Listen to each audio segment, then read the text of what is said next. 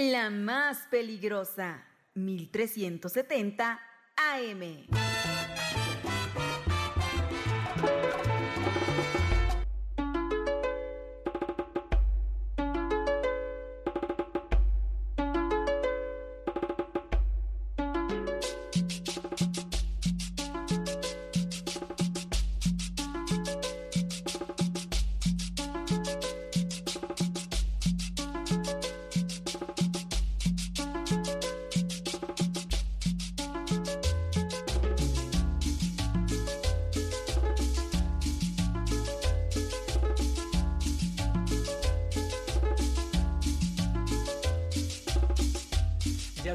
12 con 6 minutos, son las 12 con 6 minutos, es el mediodía, señora linda, señora bonita, y usted sabe que de lunes a viernes, en punto del mediodía, viene para usted su resumen informativo más importante de todo lo que acontece a nivel local, nacional e internacional. Así que abróchese bien el cinturón porque vamos a dar un viaje por lo más relevante de la información. Aquí comienzan las rapiditas de la información.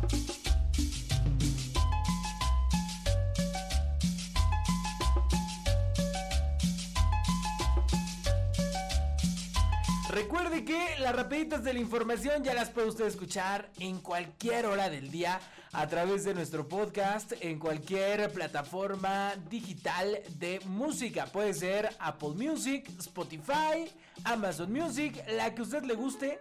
Le pone ahí las rapiditas de la información y ya nos puede escuchar en cualquier momento, a cualquier hora. Si al mediodía no le da tiempo por cualquier cosa, por cualquier circunstancia, pues no se preocupe porque ya nos puede escuchar en cualquier momento. Así que aquí le doy la bienvenida. Estas son las rapiditas de la información. Yo soy Christopher y no continúe con su jueves sin antes estar perfectamente informada. ¡Vámonos!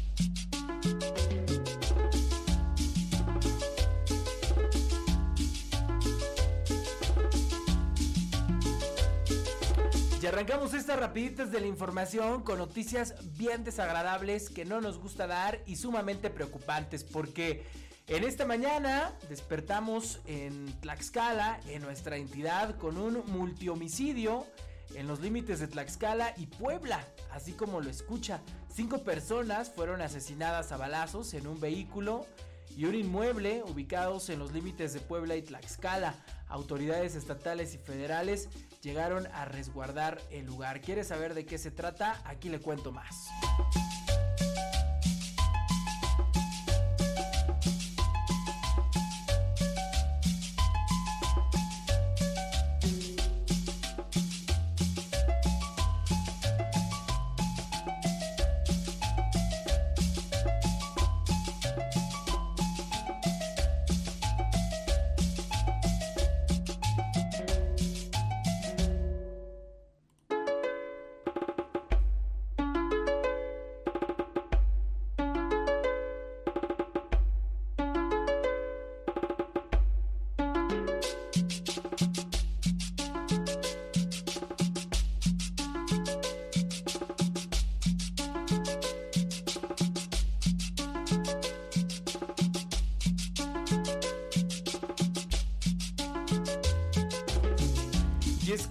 Información preliminar, fíjese que pues esta ejecución fue a una familia dentro de un vehículo.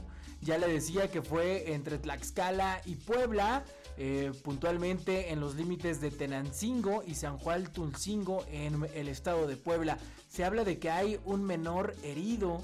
Hasta el momento pues no se ha dado mayor información. Esto sucedió aproximadamente hace poco más de una hora. Y bueno, pues hasta el momento no tenemos más eh, información, no se ha generado más información, no se ha fijado postura a través de la Secretaría de Seguridad Ciudadana, pero vaya que son noticias bastante desagradables. La violencia continúa en el estado de Tlaxcala. Y bueno, pues al parecer, mire, ya hasta perdí la cuenta, creo que es el quinto, ¿no? El quinto secretario de Seguridad Ciudadana en lo que va de los dos años de la gobernadora, pues tampoco sigue, sigue sin dar resultados. Y pues esperemos que nos digan algo en este fastuosísimo informe de gobierno que tendrá la gobernadora.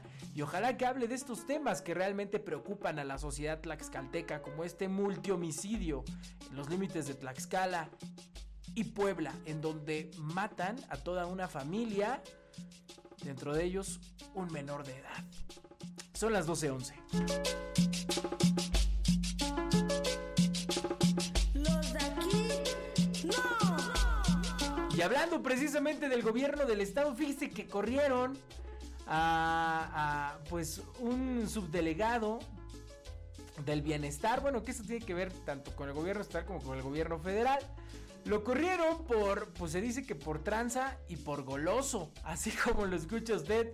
Se trata de Ventura Sánchez, quien presumía ser muy cercano a la gobernadora y se aprovechó para hacer fechorías. Mire, tuvieron que pasar varios años para que la jefa política del estado decidiera que Ventura Sánchez Gonzaga fuera despedido como subdelegado de la Secretaría del Bienestar tras comprobarse malos manejos y diversos actos de corrupción dentro de esta institución.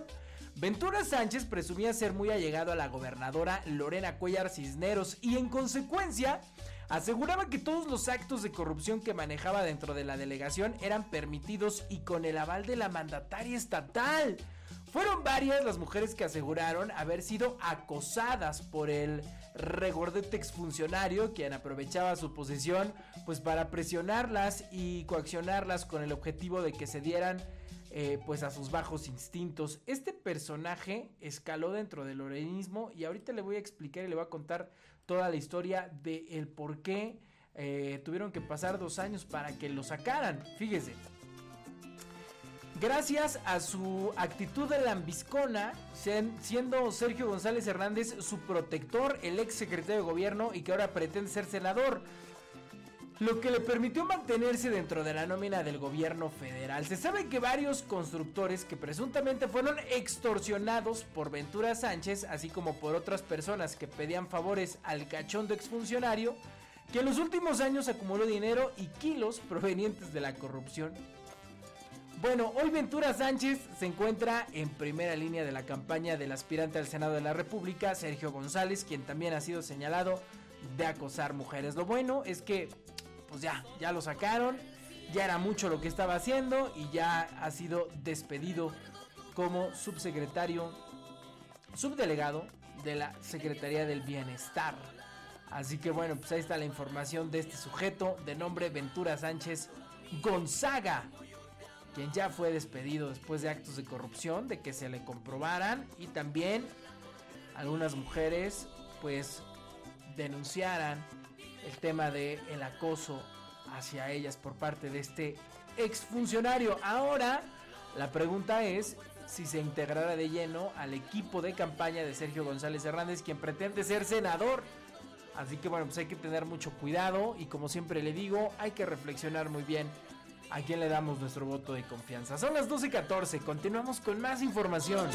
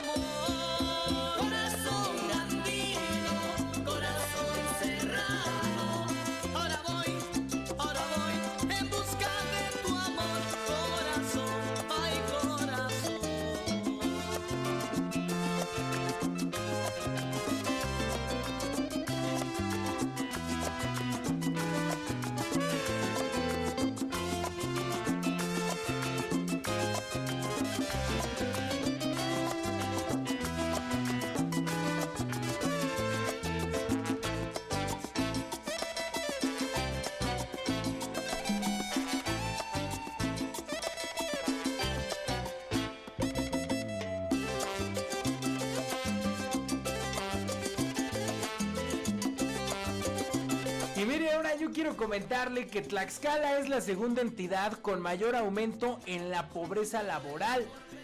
De acuerdo con el reporte del índice de la tendencia laboral de la pobreza al tercer trimestre del 2023 del Consejo Nacional de Evaluación, el Coneval, en Tlaxcala la pobreza laboral creció 3 puntos porcentuales respecto al mismo periodo del año anterior pasando así del 44.6 al 47.6%. Este estudio permite dar seguimiento trimestral a la evolución del ingreso laboral y su relación con el costo de la canasta alimentaria, es decir, el porcentaje de familias que tienen la posibilidad de adquirir una canasta básica.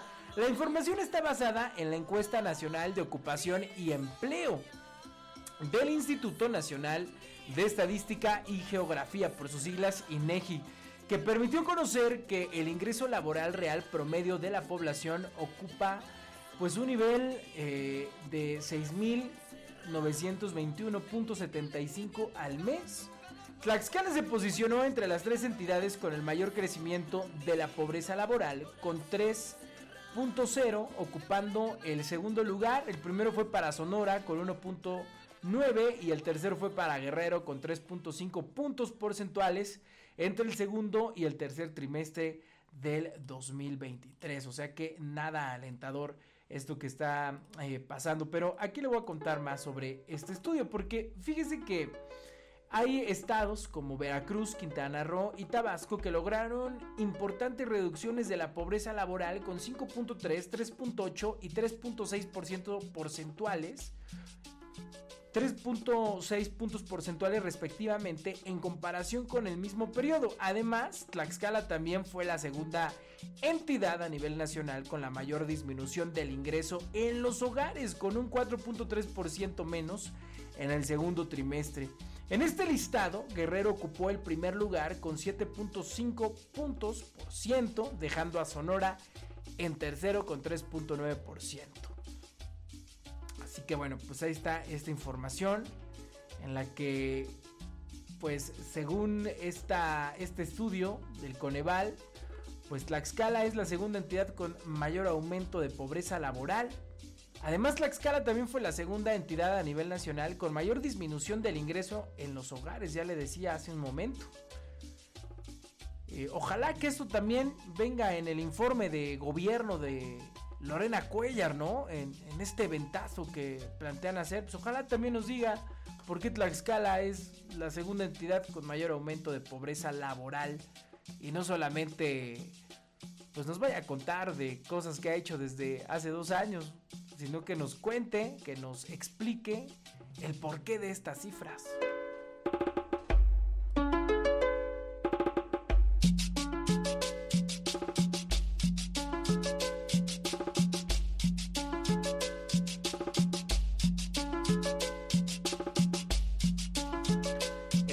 De nuestra entidad. Fíjese que 28 ayuntamientos de Tlaxcala siguen sin acatar obligaciones de ley de bienestar animal. Pese al llamado de autoridades estatales y sociedad civil, un total de 28 ayuntamientos de la entidad incurren en omisión al no expedir ni publicar en el periódico oficial del gobierno del estado de Tlaxcala sus respectivos reglamentos de protección y bienestar animal. Integrantes del Observatorio Ciudadano de Protección Animal notificaron al Congreso local de dicha omisión, con la finalidad de que los diputados aprueben el exhorto que presentó el legislador Vladimir Zainos Flores para que los ayuntamientos incumplidos realicen las modificaciones a su respectivo reglamento municipal de bienestar animal o emitan dicho ordenamiento, a efecto de que se encuentre en armonía con las disposiciones contenidas en la ley en la materia. Los ayuntamientos omisos a la fecha sin emitir y publicar su reglamento de bienestar animal son Apizaco, Atlzayanca, Chautempan, Coapiaxtla, El Carmen Tequexquitla, Españita, Ixtenco, La Magdalena Tlautelulco, Mazatecosco, Nanacamilpa, Nativitas, Panotla, San José Teacalco, San Juan Coatzingo, San Lucas Tecopilco, Quiletla, Telocholco, Tepetitla del Ardizábal, así como Tepeyanco, Terrenate, Tetla de la Solidaridad, eh, Tlaxco, Tocatlán, Xalostoc, Xaltocan, Zacatelco y Citlaltepec.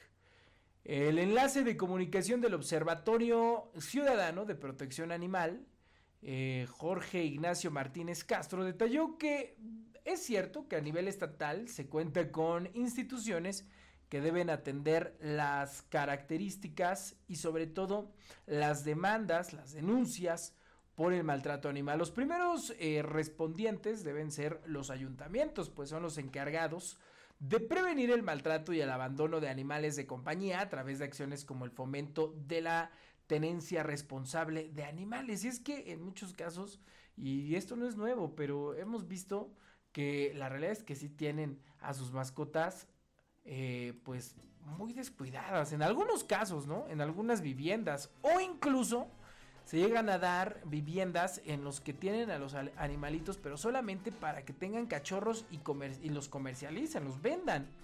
Bueno, en el informe que entregó al Congreso local, se detalla el estado de cada uno de los 28 ayuntamientos omisos en cuanto a la emisión y publicación de su reglamento. Cuatro se encuentran en estado negativo de emisión, cinco más han informado que están en proceso de expedición, ocho apenas lo aprobaron y tres más ya lo enviaron a publicar, mientras que otros ocho ayuntamientos de plano no respondieron en el plazo que dispone la ley en materia de información. Por ese motivo, el Instituto de Acceso a la Información Pública y Protección de Datos Personales del Estado de Tlaxcala les ordenó que entreguen la información solicitada, por lo que se ha iniciado la etapa de imposición de medidas de apremio.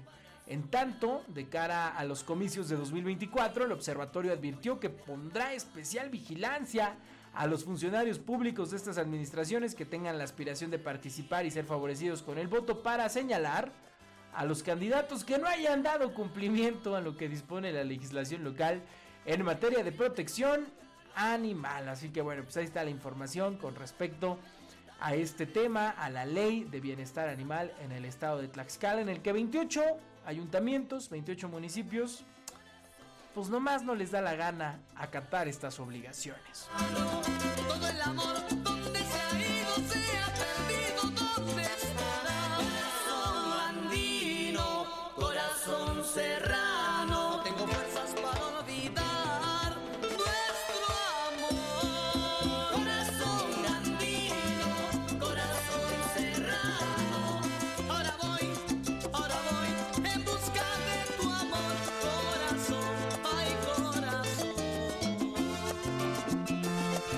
Vámonos a más información, pero ahora a información de carácter nacional. Y mire, esto está interesante, así que yo le invito a que ponga mucha atención porque usted nació en marzo o en abril.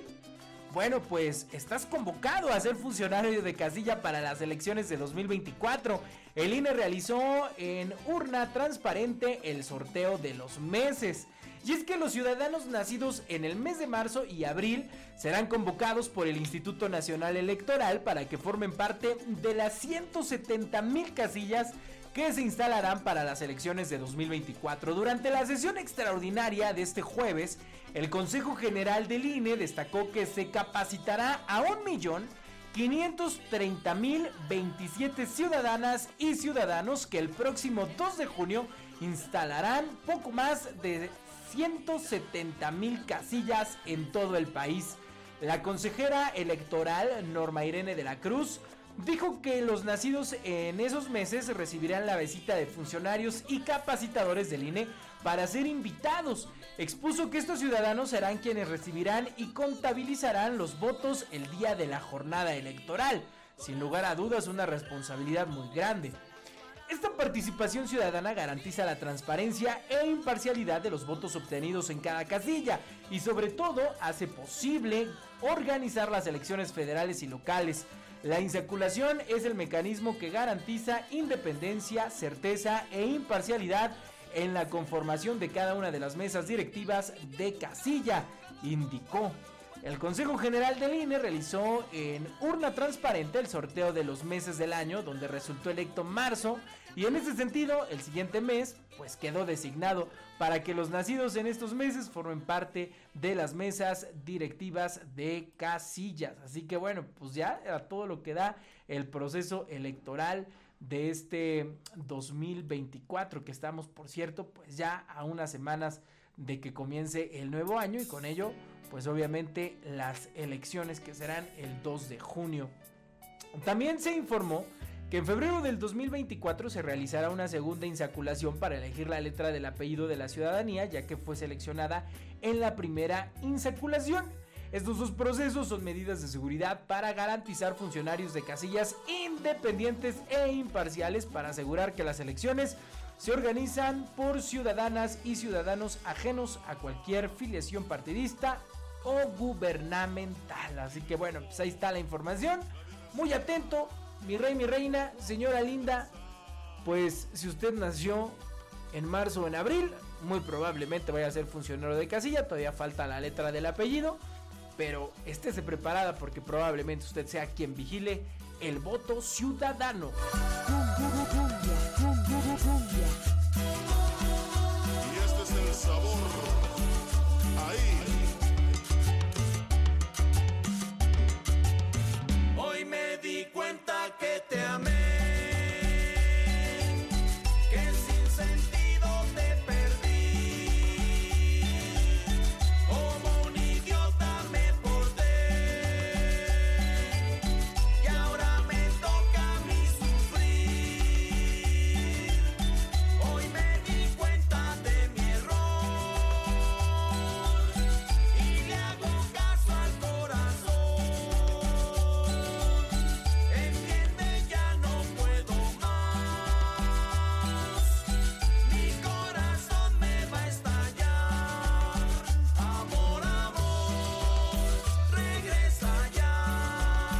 En más información de nuestro país, yo le cuento que la volcadura de un camión urbano deja 30 personas lesionadas en León, Guanajuato. Presuntamente la velocidad y la humedad en el asfalto generada por las lluvias de las últimas horas pudieron ser la causa del suceso. Eh, un camión del transporte público de pasajeros se volcó esta mañana en la glorieta de Boulevard San Juan Bosco y Boulevard Juan Alonso de Torres con un saldo de 30 personas lesionadas, paramédicos de Cruz Roja, bomberos y protección civil auxiliaron a los pasajeros y revisaron a 10 personas que requerían atención hospitalaria. El conductor de la ruta 6 perdió el control minutos antes de las 8 de la mañana al avanzar por la glorieta cerca de Chedraui para descender hacia el paradero de San Juan Bosco. Presuntamente la velocidad y la humedad en el asfalto pues fueron las que pudieron ser la causa de este accidente. Esto, repito, allá en León, Guanajuato. ¿Y esto que nos deja? Pues la recomendación de que si llueve, si está húmedo, pues por favor hay que respetar los límites de velocidad, hay que tener mucha precaución. Recuerda, en estas fechas, pues no queremos que te pase nada malo. Así que la recomendación pues, es para todos los automovilistas de todo el país a que respetemos, respetemos los límites de velocidad y más cuando las condiciones climatológicas pues son eh, como en este caso complicadas para transitar en la vía pública. Así que bueno que nos quede esta lección y sobre todo en esta época de sembrinas que hay muchas fiestas que están las posadas las preposadas las cenas de navideñas de la empresa de la fábrica del trabajo de la oficina pues también si vas a tomar, pues no manejes. Recuerda que siempre hay alguien que te espera en casa y sobre todo que puedes causar un daño a terceros que ni siquiera culpa pueden tener de tu responsabilidad de manejar en estado de ebriedad. Así que esa es la recomendación en la más peligrosa y en las rapiditas de la información, pues para que acatemos todas las medidas de seguridad. 1229.